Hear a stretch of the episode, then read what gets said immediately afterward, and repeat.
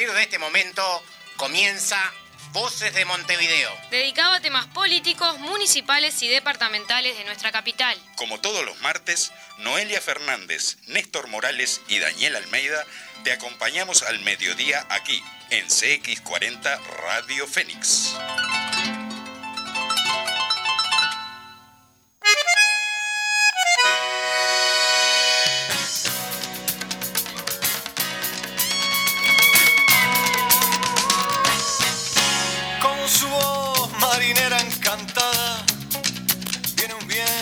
De CX40, compañeros frente amplistas, eh, comunistas de la departamental de Montevideo, tengan todos ustedes muy buen mediodía, comenzando el programa número 8 de Voces de Montevideo, el programa que responde a la departamental del Partido Comunista del Uruguay.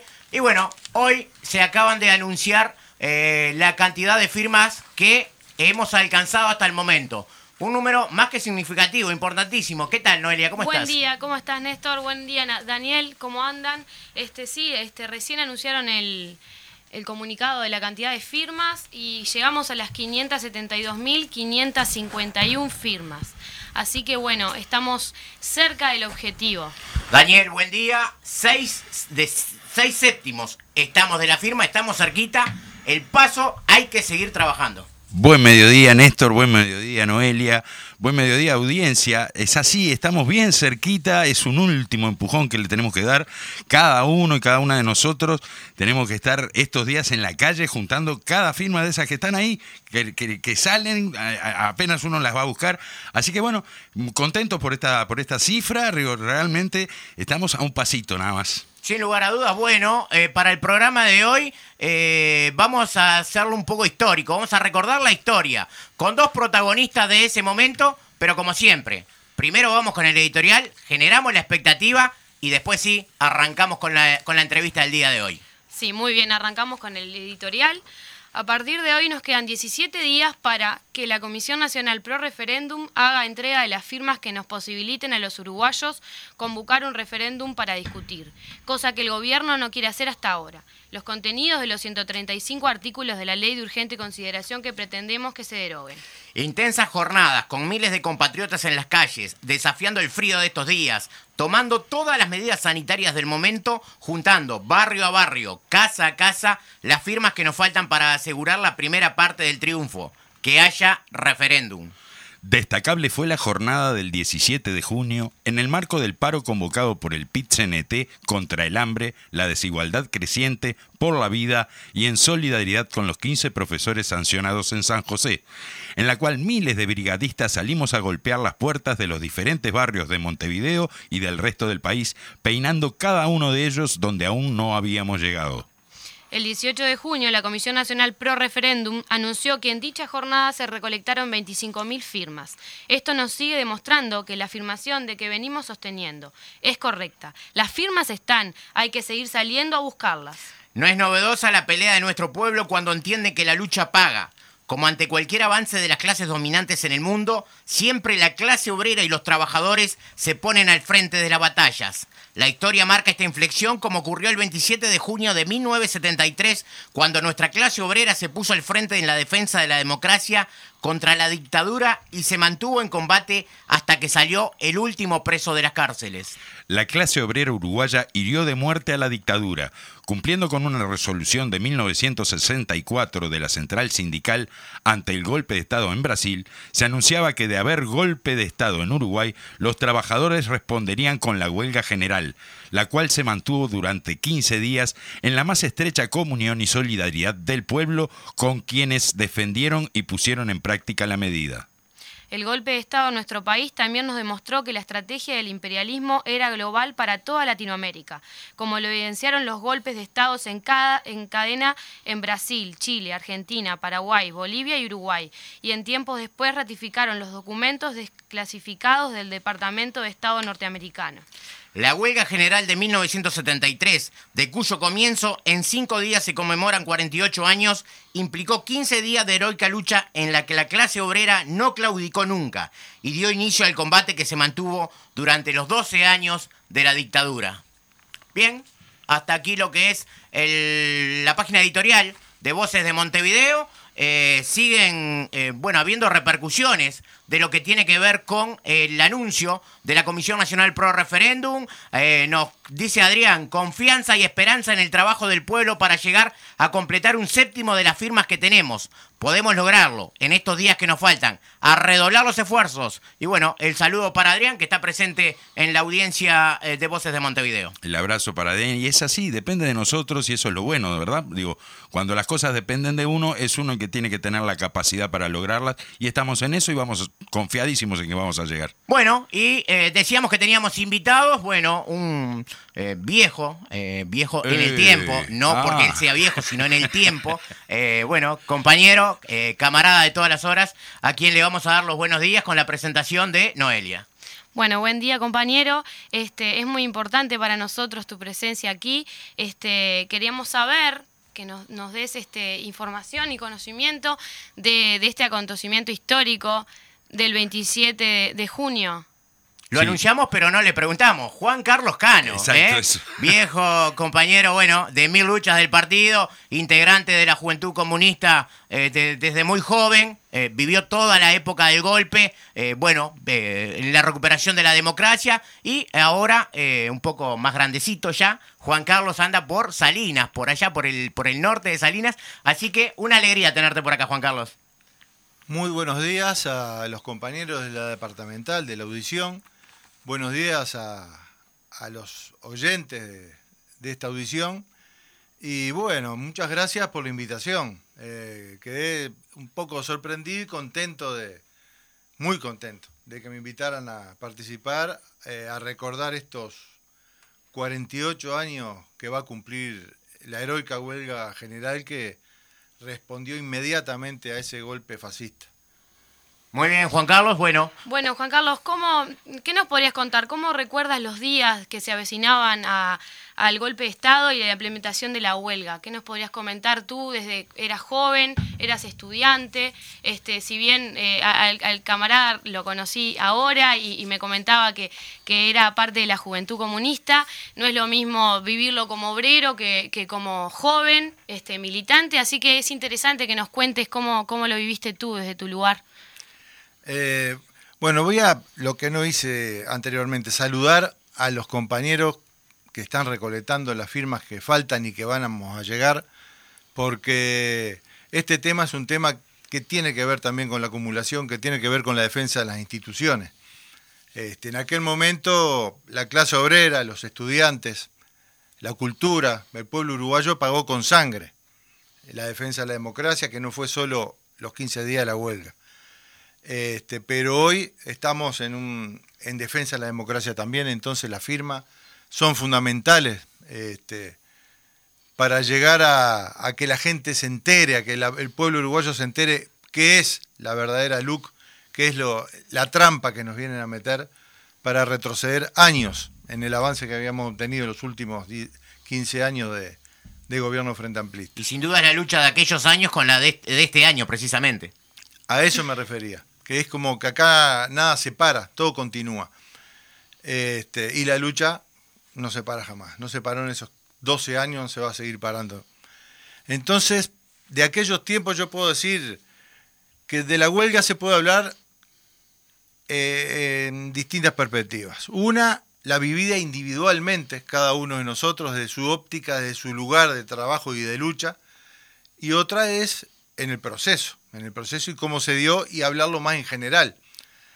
Nosotros veníamos de una década mínimo, una década más, como 15 años de retroceso brutal a nivel político, social y económico para el pueblo uruguayo, con medidas prontas de seguridad desde Pacheco para adelante, mes a mes, día a día, este, donde habían pasado los primeros mártires estudiantiles, donde habían pasado por la 20 y nos habían asesinado, fusilado a ocho camaradas obreros con las manos vacías, desarmadas, y donde antes de eso eh, se había terminado, se había roto la tacita del plata, se había roto la Suiza de América con la primer firma de intención del, al Fondo Monetario Internacional, el contador Asini, el primer gobierno. Eso fue en el 58. En el 59. 59.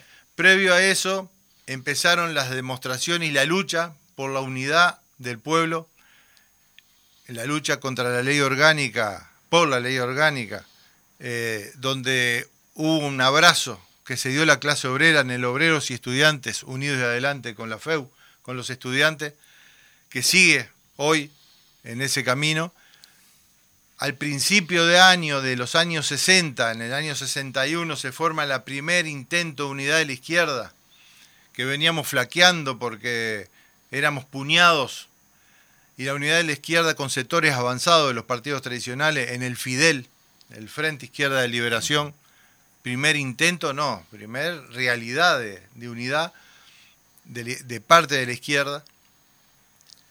Luego, en un año, en el Congreso del Pueblo, en el año 1965, y nosotros no éramos, éramos apenas nacidos, en el, 60, en el 54, pero la historia nos está diciendo, visto desde ese punto de vista, no de, la experiencia personal, de que también mientras el imperio, mientras la derecha, mientras el fascismo apretaba, también del lado del pueblo se iban forjando los caminos de la unidad, los caminos de la lucha unido. En el 65 se hace el primer Congreso del Pueblo donde participan 800 organizaciones aproximadamente de todo tipo, desde cuadro de fútbol, de baby fútbol, hasta comisiones de fomento de los barrios, políticos de todos los sectores y sociales, por supuesto con la clase obrera y los estudiantes del firme. En el 66 se abraza la unidad de la clase obrera en una sola central, en la CNT, pero antes, durante el golpe de Estado, cuando se concreta el golpe del gorila en Brasil, los trabajadores no estando en Central Única todavía, en asambleas de fábrica, de centro de trabajo, en todos los trabajadores organizados, votaron que se responde a cualquier golpe de Estado con huelga general. Y a eso, vamos. Eso demuestra lo que nosotros decíamos en el editorial, que tiene que ver con eh, la estrategia del imperialismo norteamericano, de que aquel que no le siguiera su paso, bueno, iba a haber golpe. Y la central eh, en pleno proceso de formación, porque veníamos de un proceso de unidad entre las cinco centrales, en pleno proceso de formación que se consolida luego en el 66, bueno, le da la oportunidad de que los trabajadores decidan y los trabajadores dijeron, ante el golpe de Estado en Brasil que le dieron a Joe Goulart, bueno, vamos a nosotros a ocupar las fábricas. Y así fue, Juan Carlos. Y así fue. Eh, pero antes del 73 había un hito que hoy se mantiene, que es la unidad de la izquierda, expresada en el Frente Amplio, con la conducción del general Sereni, un general del pueblo, este, y con la unidad de comunistas y cristianos, independientes, blancos y colorados, eh, caídos de las ramas, esas que no conviene caer al lado del árbol, este, se fueron de esos árboles, se fueron de esos bosques porque no tenían lugar, eran gente que quería el bien para su país de verdad. Y entonces, entre toda esa gente se forma el Frente Amplio y nosotros, en lo personal, eh, fuimos fundadores, partícipes, no por estar en ninguna dirección, pero nosotros fuimos comunistas antes de ser, antes que existiera el Frente Amplio. Entonces, con mucha alegría la juventud de esa época se se abrazó a la bandera de la unidad y bueno, nos criamos en eso, en la unidad del pueblo. En esta vocación unitaria que, tiene nuestra izquierda, e, es, interesante lo que, lo que el camarada está comentando. Me gustaría que, nos llevaras alguna anécdota de, de, ese momento, de esos 15 días, más allá de que estamos haciendo un análisis general y objetivo de lo que pasó, es interesante que nos cuentes cómo lo viviste vos, como joven. Este, después me gustaría también que, nos dejaras ahí a, los jóvenes que, están escuchando un mensaje vinculado con eso, ¿no? Que, es algo muy importante. Así que bueno. Bueno, no sé si es porque mm, de muy joven, de muy pequeño, apenas 13 años, me integré a la lucha estudiantil en, en el centro de estudio, que empecé en el Liceo Miranda, seguí en el, liceo, en el glorioso Liceo 17 que tuvo un mártir en la dictadura que fue Walter Medina, además de Ramón Peré, eh, de la Facultad de Veterinaria. Este, bueno, no sé si será porque de muy joven salí a defender mis derechos, enseñado por, por mis mayores, este, que yo hoy, con 66 años, me siento que la apuesta es con los jóvenes. Toda la vida. Me sentí, nunca, ese corazón lo tuve siempre. Este, los años pasan, los cuerpos se deterioran y un día no vamos a estar más, pero creo que nos vamos a ir jóvenes. Me siento así. Entonces, este, justo en el año 72 yo había dejado de estudiar, no porque había terminado, sino porque yo eh, trabajo desde muy joven, también desde, desde que entré a estudiar, y ese año no, no estudiaba. Entonces estaba alejado de la militancia de la juventud orgánica. Estaba en mi barrio, estaba en mi casa en el trabajo que era rotativo todavía. Entonces no era fácil estar enganchado en- eh, fuera de, de los centros estudiantiles para los jóvenes. Aunque teníamos el Comité de Base Comercial 1, ahí en, en Martín García y Cufré Chico, en la- el barrio de la Comercial. El Hoy Unidos Venceremos. Sí, es el mismo comité. El comité que yo voy precisamente, Juan Es- Carlos. es Mirá, a vos. una cuadra Claro. de donde estaba antes. De donde estaba antes, sí, sí, donde sí. moría Cufré Chico estaba el comité. Ay. Este, entonces llega el golpe de Estado. Yo estaba informado muy por fuera, pero informado por la situación que vivía. Uno no, no deja de estar informado y, y de saber lo que pasa al lado suyo, más que con un padre del sindicato. ¿no? A las 7 de la mañana mi padre me despierta, flaco, eh, hoy no se trabaja, golpe de Estado, huelga general. Pa, nunca me levanté tan temprano como me tocaba entrar a las 2. Pero entonces salí, me vestí, me estaba lavando la cara y vienen los compañeros de la juventud de la zona a, integrarnos al combate. Y así nos integramos. Nos tocó estar con la gente del comité, recuerdo a Pocha, la mamá de Ramoncito, de Mariela y de José Pedro, siempre la recuerdo como, como nos iba a buscar cuando caímos presos en las pegatinas, ella. Este, y nos pusimos la orden, por supuesto, de la clase obrera. Seguro. Y bueno, entre una cosa y otra, la juventud de la zona del Regional 2, donde eh, el responsable, creo en ese momento, era Andrés Di Pascua, el compañero que le pusimos eh, nombre a la brigada que está saliendo, soy miembro de esa brigada, somos toda esa generación y de esa zona, ¿no?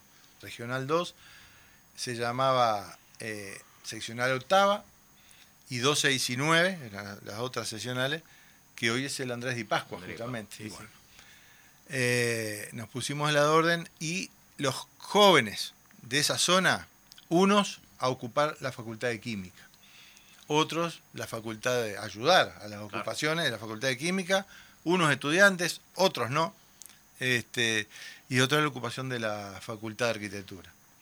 Y otros a contribuir con el tema de las fábricas ocupadas en la zona. Había muchas eh, fábricas de la aguja, había talleres metalúrgicos, no grandes, pero de 30 trabajadores, 20, eh, Fleischmann, que era lo grande que había. Este, y entonces mantuvimos ese vínculo y esa movida durante los 15 días, este, llevando Grampas Miguelito, a donde se precisaran, llevando volantes, que los volantes eran eh, a, nom- los- mimeógrafo. Sí, a mimeógrafo y a- de mano. Y a mano. Este, y los estudiantes eran más bien los responsables de los volantes y los obreros responsables de los Miguelitos. Era un poco así. Este, pero esa unidad obrero estudiantil se vio en la lucha abrazados hasta, hasta todo. Hasta ¿Qué? la cárcel, hasta el exilio. hasta- Que sin duda, digo, se pudo sostener esa lucha heroica por eso, por la unidad de, de todo el pueblo, en definitiva, atrás de, de esas ocupaciones, atrás de, atrás de la gente que estaba llevando adelante la medida, digo, apoyando, ¿verdad? Los comités de base juntando comestibles, Exacto. apoyando las ocupaciones con comestible, con dinero, con y usamos los instrumentos que, que se tenían. Yo usaba la bicicleta de un primo que tenía unas rueditas. Vos no sé. grandote, Juan Carlos, imagínate Sí. lo que quedaría ahí. Sí, me decían Maguila. Maguila, claro, el Maguila, claro. Este, Por favor. entonces recuerdos, no se me olvida el recuerdo de mis, mis hermanos, mis compañeros del Liceo 17 que se, y del Miranda, que se volvió a reeditar la- la- el encuentro hace muy poquitos años. Ah, mira. El hijo de Jaime Pérez, un histórico dirigente del partido, eh, se murió. Jorge. una- Jorgito, el Batata, el querido Jorgito, se murió de una enfermedad muy fea, muy fea, donde fue perdiendo tono muscular, fue perdiendo... eh, Se eh, fue achicando, como quien dice. Y no terminó ciego, mudo, y se, se murió así, se apagó, se apagó, se apagó Ah. a los 55 años, 50, no me acuerdo. hace un- por ese tema de ese que era un amigo nuestro, un compañero, un hermano, nos juntamos, nos volvimos a juntar. Después de todos estos Decenas. años, por primera vez. Sí, nos veíamos, no- siempre nos vimos. Pero no todo el cruzamos. grupo junto. Pero digamos. por esa razón nos juntamos, no sé, como 40 compañeros. Mirá. Y para acompañar a él, a la familia. Y a partir de ahí siguió el grupo hasta hoy que formamos la brigada. Buenísimo. La Brigada Andrés Di Pascua, que entre otras eh, grandes obras, eh, nos ilustró el frente del seccional 20 con la foto de nuestros ocho camaradas, ¿no? Realmente un trabajo espectacular lo No, que hicieron los compañeros. En todo Montevideo tenemos, tenemos la obra de la brigada, es espectacular, realmente unos trabajos un admirables. Sí, un la honor realmente. brigada, No, no, Ah, no para bueno, la y brigada. un honor para el partido que los ocho mártires estén ahí en, en el frente, ¿no? Justamente hoy estuve hablando con Sergio, que es integrante de la parte de organización de la brigada, porque estuvieron en Piedras Blancas pintando y me mandó un mensaje pidiéndome fotos de, de- del, del mural. Y bueno, para, para, la- para diciembre más o menos vamos a ver si hacemos otro mural en la zona, que la verdad que tuvimos muy buena respuesta y estamos muy contentos con eso. Eh, se, se está arrimando mucha gente por este tipo de actividades. Así que muy bueno el trabajo de la brigada. Bueno, vamos a no desviarnos No, tampoco. pero sí, que- pero sí, era inevitable. En plena huelga. En plena huelga estábamos. eh, Estamos en y bueno, plena huelga. eh, Este- ¿cómo lo vivían ustedes desde lo personal, desde el barrio? Desde lo personal del barrio fue así, fue en combate. Y había blancos y colorados personas, no militantes de claro. los, no militantes de ningún partido. Pero sabíamos que eran votantes, pero eran nuestros vecinos. Entonces a la orden del combate, a la orden porque eran demócratas que defendían la democracia Seguro. eh, a costa de ser amigos de los comunistas y de los obreros eh, organizados. Entonces apoyaban con, con comestible, apoyaban con dinero, escondían compañeros, se había que esconder porque íbamos cayendo presos en el medio de la huelga. Sí, claro. Se abrió el cilindro Claro. en el medio de la huelga general porque no había lugar donde meter el preso. Sí. Juan Carlos, ¿cuánto tuvo que ver en ese proceso de acumulación de fuerzas que fue eh, llevado adelante el Congreso del 55 del partido? Bueno, eh, con la mayor humildad tenemos que decir que fue el, el plan madre de la resolución final del Congreso es el mayor de los esfuerzos por unir a la clase obrera, primero, y unir eh, a los sectores más avanzados de la sociedad en la política, en sectores políticos, para no pelear tan desperdigado contra un enemigo común que eran y que siguen siendo un puñado porque el pueblo, el pueblo, mi vecino blanco no es mi enemigo, Claro, lo tengo muy claro, lo seguro. sabemos, lo aprendimos a partir de ese congreso. Que acá las divisas se terminaron, acá es un problema de clase. Tenía un problema, porque las divisas eran de la misma clase, los, Claro. los, los caudillos este, pertenecían, defendían de última no los re- intereses de grupos, no de, no de la clase Claro, de los trabajadores. Este, Para eso surge el Frente Amplio, ¿no? y por eso el Frente Amplio fue un resumen, un resumen de ese proceso del Congreso, del, Del Congreso del Pueblo. del no, De- del 55, Congreso perdón, del del Partido. Congreso del Partido. Del Congreso del del Partido. Ahí está. ahí. Pero además no, no este, solo, del no 16 solo, Congresos. 16 congresos, sí. no solo le- se gesta la unidad desde, desde resoluciones de Congreso, ¿no? O sea, sabemos que esa unidad también se gestó en la lucha diaria, en la calle, contra el Pachecato, contra las medidas prontas de seguridad, que se fue contra todos esos años, ¿no? O sea, codo a codo, como vos decías, el, el comunista con el blanco, digo, resistiendo eh, toda esa cuestión, ¿verdad? Eh, la unidad se viene gestando, se vino gestando desde la propia clase obrera a principios del siglo pasado. Sí. Eh, la experiencia de, de- de los dirigentes anarquistas que, que venían de Italia, de España, obreros fogueados en la lucha y eso, eso fue la- los, nuestros padres fueron en la lucha. De ello aprendimos y, de, ahí- y hubo muchos intentos de unidad de la clase obrera antes de llegar a la CNT muchos intentos y hubo sectores que se fueron uniendo orientaciones que se fueron uniendo en, en otras centrales, pero nunca se había llegado a esa central única, que hasta hoy la tenemos y hay que cuidarla A muerte. Sin dudas, eh, eh, sobre todo lo que era más difícil, viéndolo en perspectiva desde ahora hacia aquel tiempo, era cómo los sectores anarquistas, eh, que la FAO, este, todos los grupos anarquistas que andaban en la vuelta, cómo acataron el llamado a la unidad de los trabajadores. sí. Y tanto salieron este, mártires, ¿no? De la clase obrera, Gerardo Cuesta, León Duarte, este, corriente ideológica este, un poco lejana a, a las concesiones de los, de los demás sectores que después conformaron el Frente Amplio. Sin embargo, el, aca- el acatamiento fue brutal, ¿no? Sí, sí. Fue total porque fueron resoluciones de primero acordaron en la CNT que no se tenía que llamar central única, sino una convención. Ajá. Eh, este, pero después de eso fue cumplimiento a rajatabla de todas las resoluciones. Ya había eh, movilizaciones acordadas entre las distintas centrales, pero después de la CNT fue eh, el abrazo que se dio a la clase entre sí misma. Sin ¿no? duda, seguro. Este, y eso fue ayudó al frente a, a que existiera un frente amplio y todo ese proceso para enfrentar un golpe también no era lo mismo encontrarnos con cinco o seis centrales encontrarnos desperdigados este, que una central donde al, al primer llamado a- todos a una como en Fuente Ovejuna tomaron la fábrica desde la madrugada del mismo 27 Este, ¿qué, qué reflexión puede dejar aquella gesta para el presente movimiento popular? ¿Qué, qué, qué- mensaje nos podría dejar para hoy, hoy, este, vinculado con, con lo que pasó en, en ese momento? Bueno, el primer mensaje es cuidar esa herramienta. Cuidar la herramienta de, de la clase obrera. Estamos hablando del movimiento obrero, ¿no? Porque el movimiento popular ya eh, Claro, es más grande que la clase obrera, pero cuidar a esa clase obrera unida, la unidad. Pero también cuidar la unidad de todo y tratar de unirnos cada vez más los sectores que nos vemos desamparados, agredidos por estas políticas económicas que permanentemente eh, enriquecen a los más ricos, cada vez en menos mano y empobrecen a los más pobres. Este, nos alejan de y nos sacan los derechos conquistados con, con mucho dolor, con mucha sangre. Este, esa huelga termina el 11 de julio, 15 días. Heroica, ejemplo en el mundo.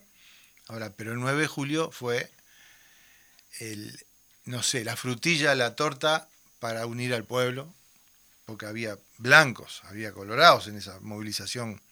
Sí, Habían claro. banderas que las habrían gente, yo digo viejitos, serían como yo, Ah. pero serían más también, más, eran más viejitos que yo. Abrían las banderas uruguayas y se abrazaban a, él- a, a ella delante de los caballos. Juan Carlos, eh, nosotros vamos a salir a consejos comerciales de la emisora, pero para la vuelta, cuando vuelvas, bueno, nos contás eh, ya el final de esta heroica huelga que para el movimiento popular y para el conjunto de los uruguayos significó un triunfo porque fue el golpe que hirió a la dictadura de muerte. Vamos a la tanda y volvemos. Dale. la radio prendida y en medio del temporal. Sintonía CX40 Radio Fénix 1330 AM.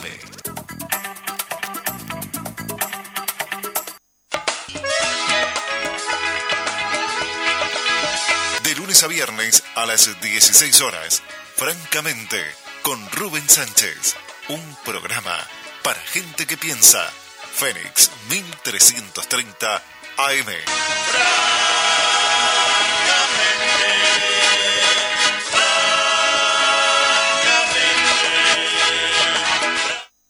Hablemos de logística.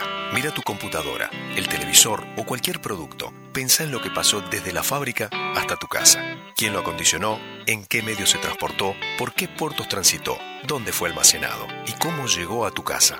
Todo eso es parte de lo que hacemos. Somos Catunasi, expertos en logística trabajando en el mundo para que las cosas lleguen al lugar adecuado en el momento y en la forma apropiada. Visítanos en ktnuruguay.com.uy.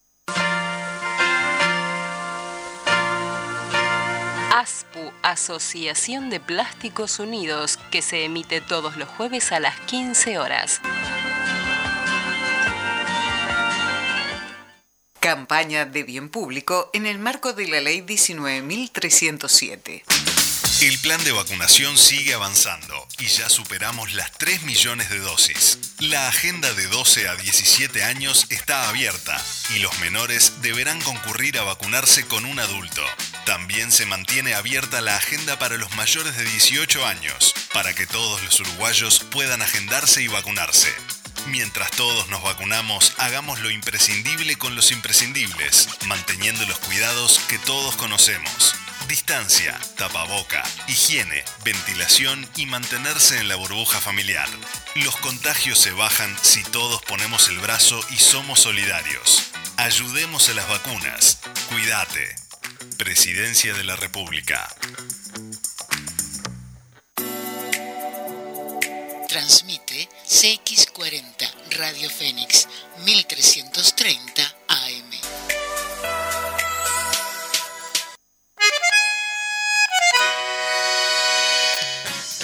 Compañeros, estamos en Voces de Montevideo, el programa de la departamental del Partido Comunista del Uruguay, y estamos con nuestro invitado, Juan Carlos Cano, que está rememorando, en, aquella época era su juventud, todo lo que tuvo que ver con la gloriosa huelga general de 1973. Y había quedado pendiente, hay una pregunta de Néstor en cuanto al final ya, digamos, de- de esta huelga heroica, de esos 15 días impresionantes, ¿no? O sea, un ejemplo para, para el mundo, yo creo. Contanos, Juan Carlos. Bueno, cuando hablamos del final es cuando empezamos a retroceder. Eh, el objetivo de la huelga, no había nada reivindicativo ahí. No había salario, no había uniforme, no había horas extras, doble, no. Era un- eh, el objetivo era frenar a la dictadura por las libertades democráticas y por la democracia. Era una huelga política, totalmente política, este, para defender las instituciones. Y así fue. Este, empezamos a retroceder, empezaron a salir las patronales de los, del transporte, sobre todo CUSA. Los jóvenes empezamos a usar las Miguelito, a parar los ómnibus y a prender los fuegos también. Lo tenemos que decir, pero la defensa de la democracia vale todo. Sí, sí, en ese momento no, no Este, era para con chiquita. Y, pero eso fue ya un, cada vez un retroceso. Sacan el, el decreto del 4 de julio, donde todos los trabajadores, los dirigentes sindicales, estaban las listas que las patronales fascistas y reaccionarias le entregaron al ejército. Las listas negras. Sí, los 60 51 dirigentes de la CNT fueron eh, requeridos inmediatamente, al otro día, por no negociar. Y, y las listas negras era de cada trabajador delegado de su fábrica o de su centro de trabajo en el Estado. Este, hitos fueron eh, apagar el fosforito de la ANCA, eso fue un hito de la huelga. Las ocupaciones de dos y tres veces desocupadas por el ejército y vuelto a ocupar por los trabajadores. Esas cosas eh, no es pavada, ¿no? Y, y el 4 de julio hacía de que el que no se presentara a trabajar era automáticamente despedido. No los dirigentes, todos, cualquier trabajador. Ajá. No era fácil, era bien complicado. Cientos y miles de trabajadores quedaron Sin trabajo. sin trabajo. Sí, sí. Y bueno, al flaquear se convoca primero a la gran movilización del 9 de julio, como que lo veníamos mencionando hoy, como colorario, eh, de ir retrocediendo este, y a pasar a nuevas formas de lucha. No se abandonaba la lucha, de ninguna manera. Y el objetivo central de la huelga estaba cumplido, porque a partir de ese día Quedó la sola. dictadura quedó sola. Totalmente sola. Este, porque se quedó sin pueblo. Sectores de los blancos y los colorados dirigentes quedaron apoyándola. Sí, claro, Hubieron claro. consejero de Estado, Lo- hubieron presidente, So- presidente no constitucionales. ¿no? Sobre todo los sectores herreristas que hoy son los que forman parte de este gobierno. Tal cual, Y exactamente. los sectores del pachequismo. Nosotros no nos cansamos de decir que la dictadura tuvo tres patas. Por un lado, la- los militares y por otro lado, el Partido Colorado y el Partido Nacional. Además, las dictaduras no son militares. Claro. No. Los militares son su brazo armado Sí, sí. y es para cumplir con los designios del imperio de, la, de los terratenientes de la banca. Sí, de la burguesía. ¿no? Entonces, este, Sí, es la dictadura del capital financiero. económico, sin Sí. duda, sin duda. Entonces, eh, no es un problema de militares y civiles. Eh, es un problema de oligarquía o pueblo, como le decía. Claro, ento- eh, los sectores de la, oligarquía que tenían su aparato armado, que aún hoy lo tienen, Y su aparato político, y su aparato político. que son los que defienden Claro, su interés. Su interés. Bueno, entonces el 9 de julio, a las 5 en punto de la tarde, A diría las 5 de la tarde. Rubén Castillo, este, todos a una, ahí también todos a una.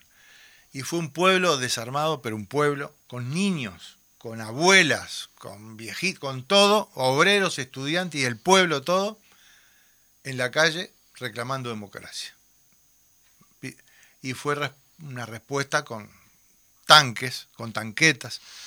Fue una respuesta con sables, con caballos, con tiros, con tiros, serían gomas, serían no sé, pero hubo tiros, este, y hubo masacre. Se masacró un pueblo en la calle. El popular, el medio de prensa que con el gallego Aurelio, que hay que mencionarlo en la huelga general porque fue, fue el portavoz, fue el dirigente de cada fábrica, fue, llevaba de, de fábrica a fábrica, llevaba la información de lo que él sabía, y los compañeros del popular. Y después los compañeros dirigentes que andaban en auto, otros en moto, otros como fuera, siempre pasando datos. Ahora, no, no había celulares. Hay que imaginarse una vida así, ¿no? Todo boca a que boca, ya ¿no? mucha gente no se imagina la vida sin celular. Nosotros vivimos esa época. Este, entonces, qué terrible, ¿no? Qué heroicidad en ese pueblo. Yo me emociono, todavía. Y Juan- me seguiré emocionando. Juan Carlos, la idea era que eh, después de la marcha del 9 de febrero, a la De- noche se, 9 de julio. eh, de 9 de julio, perdón, del 9 de julio, a la noche se iba a reunir la central. Fue tan brutal la represión que se tuvo que aplazar dos días Sí. para ponerle el fin a la huelga. Sí. Eh, hubo diferencias, hubieron tres gremios, eh, las tres F se le llamaron, que estaban en contra de levantar la huelga, de pasar a... Y no había condiciones. La verdad que la inmensa mayoría de los gremios votó el levantamiento de la, de la huelga, de las ocupaciones, y pasar a, otro, a otra instancia de lucha, y así fue. Así fue. Fueron 12 años de lucha, continuación de la huelga, así, de corrido fue, huelga y lucha donde siguieron cayendo presos todos los años. Torturas por miles, fue el país del mundo con más presos en función de su, de su población, Sí, claro. este, con más presos políticos. Eh, torturados, desaparecidos, esa historia la sabemos todos. Sí. Los jóvenes también y los jóvenes militantes, por supuesto, que es, es parte de su historia también. Afortunadamente la- se son- trata de mantener esa memoria, ¿verdad? Digo, ¿no? O sea, que, que las nuevas Eh, generaciones conozcan eso. Y eso se ve plasmado en las marchas del 20 de mayo, ¿no? Sí, del 20 de mayo, en las marchas de los 14 de agosto. 14 de agosto. Este, nosotros sabemos contentos, nos vamos a ir contentos a otro plano porque hay relevo. Sí, sí, sí. Este, entonces, hay relevo y va a haber relevo. Tenemos hijos, tenemos nietos que están, vamos a llamarle entre comillas, tirando piedra.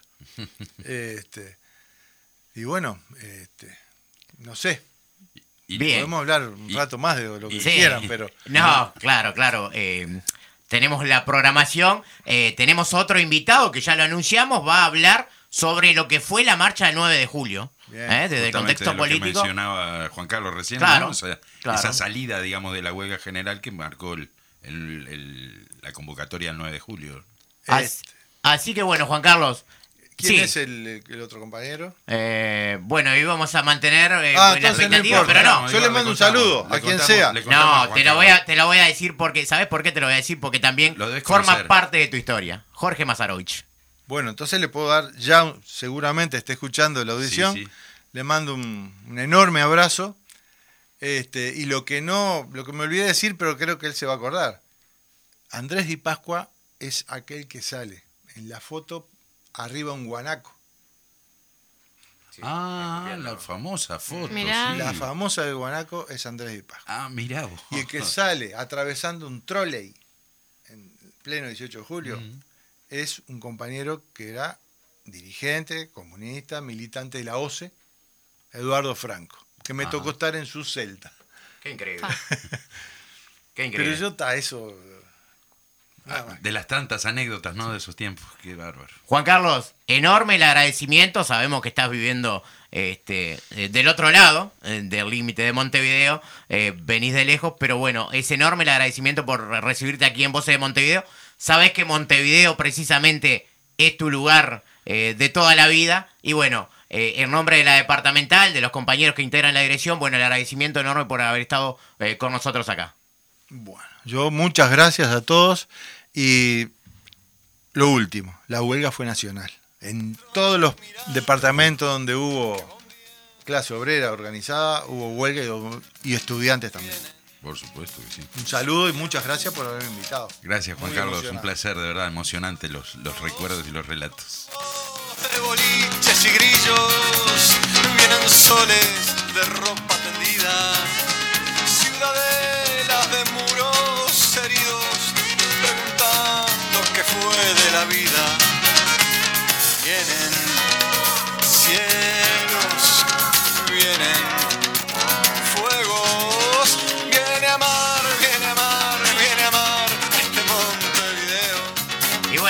continuamos en Voces de Montevideo y hacíamos el relato eh, con Juan Carlos Cano de lo que tiene que de lo que aconteció aquel 27 de junio eh, de 1973 cuando eh, ante el sucesivo eh, ante los sucesivos golpes de Estado que se estaban dando en Latinoamérica.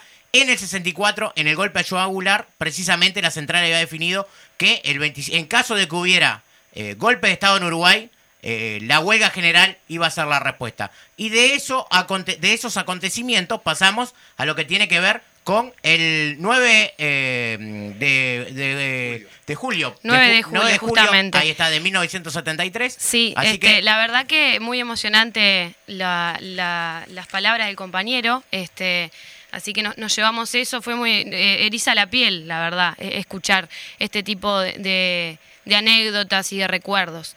Y bueno, ahora tenemos por aquí a Jorge Mazarovich. ¿Nos estás escuchando? Sí, buenos días. ¿Cómo están compañeros? Un abrazo. Jorge, ¿qué tal? El placer de, bueno, de que esté aquí en Voces de Montevideo.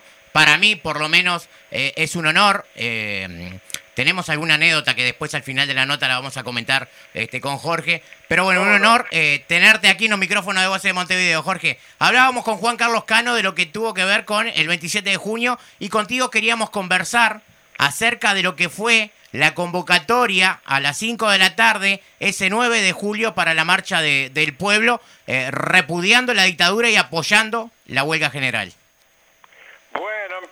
Un abrazo, las mejores, estaba escuchando efectivamente, quiere decir que permítanme en primer lugar saludarlos a ustedes, ciencia, y darle a, mi vez, enviarle un muy fuerte abrazo a Juan Carlos, a quien estuve escuchando hasta ahora, eh, y, me alegró muchísimo escucharlo y, y la verdad es sí también que coincido plenamente con lo, con lo que él planteó, con, con, no solo con las anécdotas, con la concepción que llevó a la lucha contra, contra el golpe de Estado y, y vía la huelga general este, hace, compañeros, 48 años. Uno a veces transcurre el tiempo y, no le damos la medida necesaria. No digo ustedes, no digo, ni yo, es en general, son 48 años.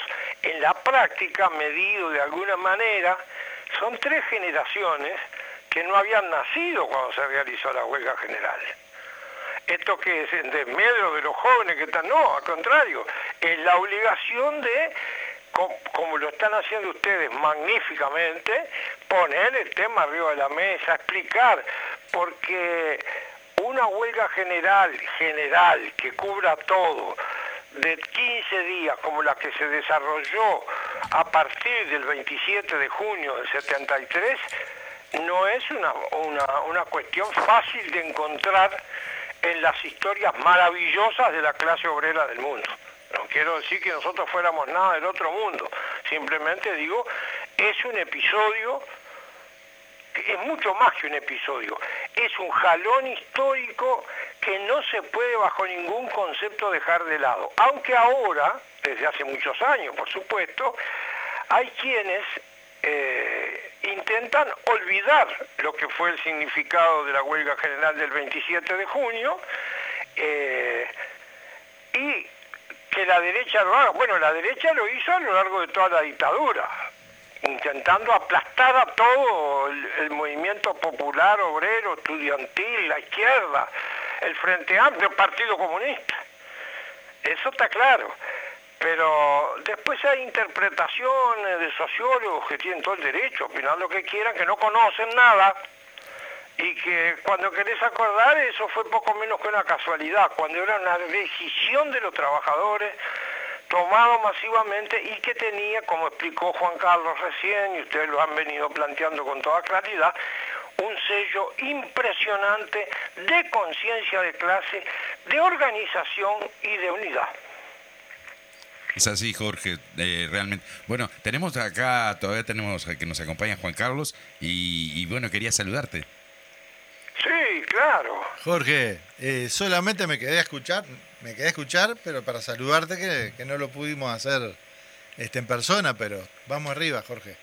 Aquí Pero estamos. Juan Carlos, una alegría enorme escucharte y un gran abrazo, un gran abrazo. Otro Es que nos grande para vos. Saquemos un poco la cabeza, no solo en primer lugar de la firma, pero Sí. en segundo lugar de esta pandemia que está haciendo destrozos en nuestro pueblo. Pero bueno, un gran abrazo. Juan Otro para vos y la familia toda. Muchas gracias Y el- igualmente. el más grande tuyo. para Lucía. Vamos arriba. Bueno, Jorge, entonces estábamos rememorando lo que fue la convocatoria a la marcha del 9 de julio, en donde los sectores políticos, eh, los sectores eh, sociales de la sociedad se dieron cita en forma espontánea allí en la avenida 18 de julio. Bueno, me vas a disculpar, pero tener un maticito no, no, no, no, no es enojarse. Lo digo de lo de espontáneo y es por eso. No, lo que te digo de espontáneo es porque a las eh, 16.55 el 18 de julio no había absolutamente nadie. Y a las 17 horas se llenó 18 de julio. Sí, parecía, si, tuviera, si tuviéramos que no hay ningún delito, cualquiera que tenga una concepción religiosa, pues diríamos que parecía un milagro, que en medio de una calle más que poblada del centro de una ciudad chica, modesta como la nuestra, pero de una capital de un país, aparecieran decenas y decenas de miles de personas en minutos. Sí, estamos totalmente de acuerdo.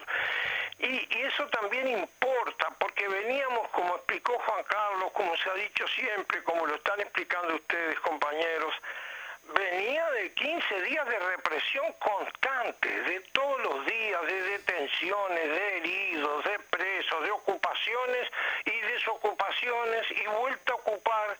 Yo no me voy a atender, pero lo ha hecho muy bien Juan Carlos y, bueno, y ustedes y todos los compañeros. Pero es decir, que se llega a la manifestación sobre la base de la conciencia de la necesidad de unirse, de la lucha y de expresarse en la calle a como diera lugar. Porque el que pidiera garantías para estar presentes en esa manifestación del 9 de julio no estaba en el Uruguay del 73 no estaba. ¿De qué garantías podíamos, podíamos hablar? Y tener en cuenta que para esa manifestación, que fue convocada por el PCNT, por el movimiento estudiantil, por la Universidad de la República, jugó un papel excepcional, el movimiento estudiantil hay que recordar siempre que no fue solamente el movimiento estudiantil universitario que jugó un gran papel, sino que había un movimiento estudiantil de secundaria y a otro nivel de UTU de gran magnitud, que también jugó un papel enorme. Pero junto a eso intelectuales, artistas, gente proveniente de los más diversos lugares. Y que esta manifestación fue convocada por el Frente Amplio y por el sector de Ferreira Aldunate.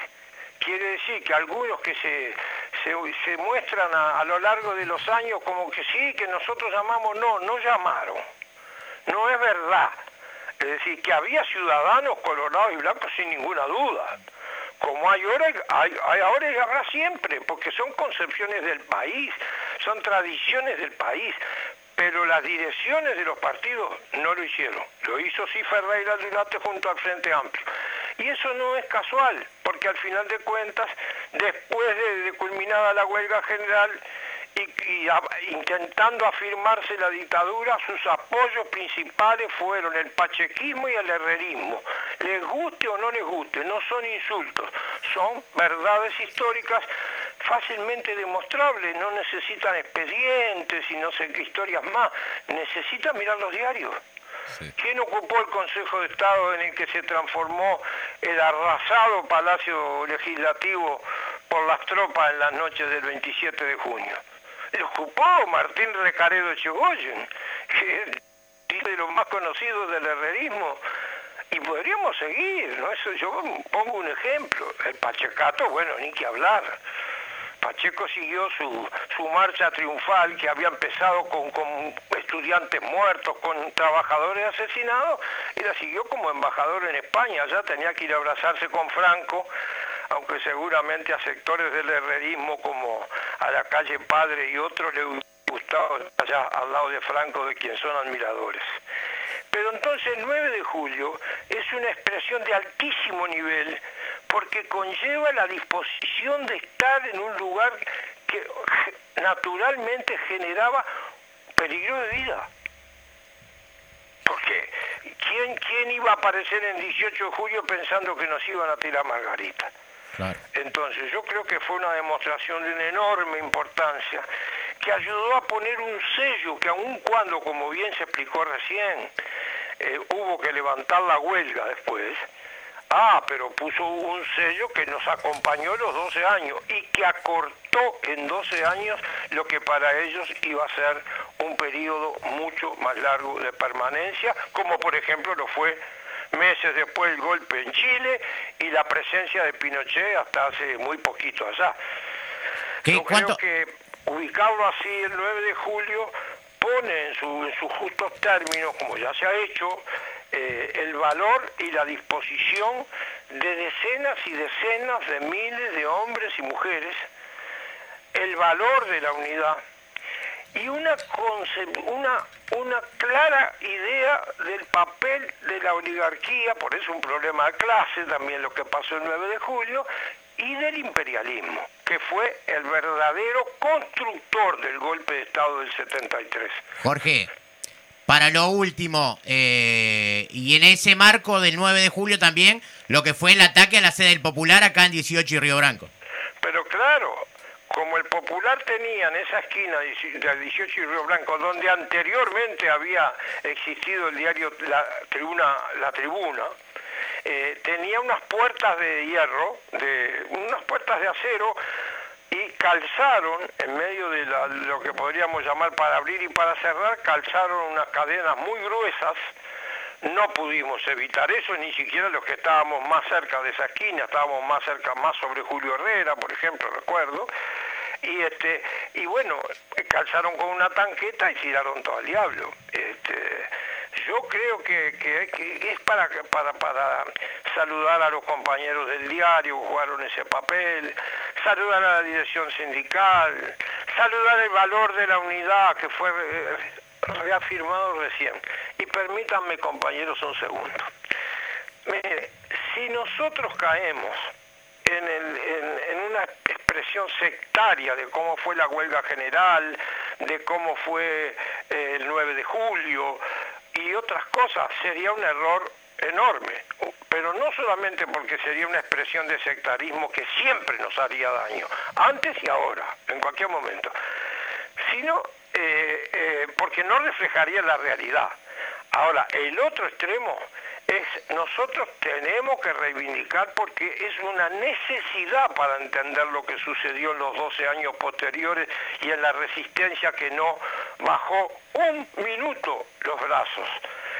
Hay que reivindicar el papel de miles y miles y decenas de miles de hombres y mujeres que participaron de todas las formas y el papel del partido y de la juventud comunista en medio de esa batalla junto a nuestros hermanos frente amplistas, no son casualidades los dolores, no son casualidades los desaparecidos, no son casualidades los asesinados, no son casualidades los presos, las presas, los torturados, las torturadas, no son, que no fuimos los únicos, los comunistas, pero está claro, está claro que no jamás lo vamos a plantear porque no lo creemos, que es lo más importante. Jorge, Ahora, ¿quién va a reivindicar eso si no lo hacemos nosotros? ¿Cuánto tiene que hay ver? Que reivindicarlo como homenaje a nuestros compañeros. Por eso el 27 de junio y el 9 de julio y la continuidad de la lucha tienen esta mezcla 48 años después de la unidad como cuestión central de la lucha contra el sectarismo en cualquiera de sus expresiones y de la reivindicación de los que cuando escuchamos esto de que arriba los que luchan nos sentimos orgullosos de serlo. Eh, Jorge, ¿cuánto tiene que ver, y lo hablábamos con Juan Carlos, eh, la concepción de unidad y la concepción eh, de acumulación de fuerzas en el Congreso del 55? Lo vamos a dejar para otro momento porque, bueno, se nos termina el programa. Así ¿Cómo que, no? bueno. No, por favor, yo les agradezco enormemente. Este, eh, disculpen, es, muy difícil hablar de estas cosas. Juan Carlos lo logró con mucha precisión y con mucha más serenidad de lo que logré yo. Pero pues ahí está la combinación de las cosas, lo, lo bueno. Decirles, compañeros, que les deseo mucho. eh, Es una necesidad la audición que están haciendo. Este, es una expresión que se necesita escuchar, son, son opiniones, son cuestiones. Hay que ir a hablar a fondo del imperialismo. Miremos la América Latina actual, miremos. ¿Dónde Jorge. no está la mano del imperialismo? Estamos atentos a lo de Perú y el desastre que están produciendo con matanzas diarias en Colombia, pero también estamos solidarios con Cuba, pero compañeros, entonces Sí, de no. todo eso ustedes están hablando y de la necesidad de la construcción de un partido que sin ánimo ninguno de sectarismo ya ha demostrado que sabe ponerse al servicio de los trabajadores, del pueblo, de la unidad más amplia contra las fuerzas reaccionarias de la oligarquía y del imperialismo. Es así, Jorge. Bueno, de verdad que te agradecemos mucho vos también, digo, ju- junto con Juan Carlos, nos han dejado un programa sensacional hoy. Un poco para eso, para lo que vos también decías de contrarrestar lo que es las operaciones de olvido, los que pretenden reescribir la historia. Digo, siempre es bueno saber eh, de parte de los protagonistas, ¿verdad? ¿Qué fue lo que sucedió? Gracias, Jorge. Te mandamos Gracias un abrazo. a ustedes, compañeros, un gran abrazo Muchas gracias. y la mejor de la suerte. Abrazo. Jorge. Muy bien, eh, Jorge Mazarovich, eh, un referente de lo que tuvo que ver con eh, la dictadura, dirigente de la UJC en aquel tiempo, claro, el jefe de Juan Carlos. Así que bueno, eh, para nosotros estamos poniéndole eh, punto final, sí. Eh, primero vamos eh, con la jornada de recolección de firma, Noelia. Sí, vamos con la jornada de recolección de firmas. Este, nos quedan poquitos días y hay que salir. Eh, barriada en asentamiento Tercer Milenio, el jueves 10.30. Barriada en barrio El Moncar- Monarca y Don Márquez. Es hoy, eso ya estaría, se está efectuando ahora, la barriada. A las 14 horas se va, se va a realizar. Mendoza y Rinaldi el jueves a las 10 a las 11 horas les pedimos que, estén ahí que, que es en la zona es en mi zona así que por favor mucha gente juntando firmas Eh, y después eh, martes ta, y barriada barrio La Esperanza jueves 24 horas 10.30 Muy bien, estamos cerca de la firma, Daniel, nos estamos despidiendo. Nos estamos despidiendo, esperamos que haya sido de su agrado este programa y bueno, esperemos reencontrarnos el próximo martes. Rompamos el bloqueo, 100.000 jeringas para Cuba, colaborá con la compra de jeringas para paliar el COVID-19 y sus consecuencias, contactá para la compra de un bono de 50 pesos o realizá un depósito en nuestra cuenta Banco República 1102 32 342, subagencia 0001 y esto lo firma el Comité Uruguayo Antiimperialista de Solidaridad con Cuba y los pueblos del mundo. Audiencia, sí, vamos Noelia. no no este, estamos despidiéndonos nomás este el martes que viene a las 12 del mediodía los esperamos de vuelta Aquí en Voces de Montevideo. Audiencia del CX40, tengan ustedes muy buenas tardes.